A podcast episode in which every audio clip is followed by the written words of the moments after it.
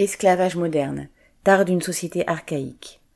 Un récent rapport de l'Organisation internationale du travail, OIT entre parenthèses, fait état de la forte augmentation de l'esclavage moderne dans le monde.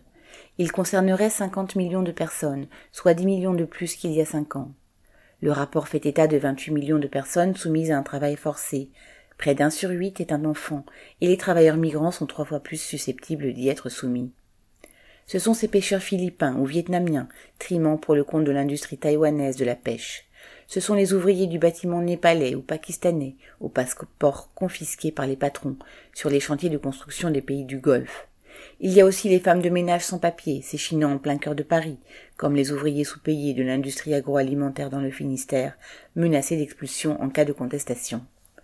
Le rapport dénonce aussi le fait que 22 millions de femmes sont victimes de mariages forcés, en hausse de 6,6 millions en cinq ans. Elles payent de leur vie les survivances de pratiques patriarcales archaïques dont la société capitaliste a su s'accommoder. De plus, l'aggravation de la crise économique mondiale qui se traduit par une augmentation de l'extrême pauvreté et la multiplication des conflits armés ne peut qu'entraîner une hausse de ce type de violence. L'OIT peut bien clamer son objectif d'éradiquer ce phénomène en 2030.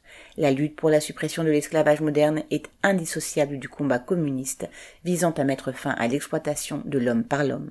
David Mancas.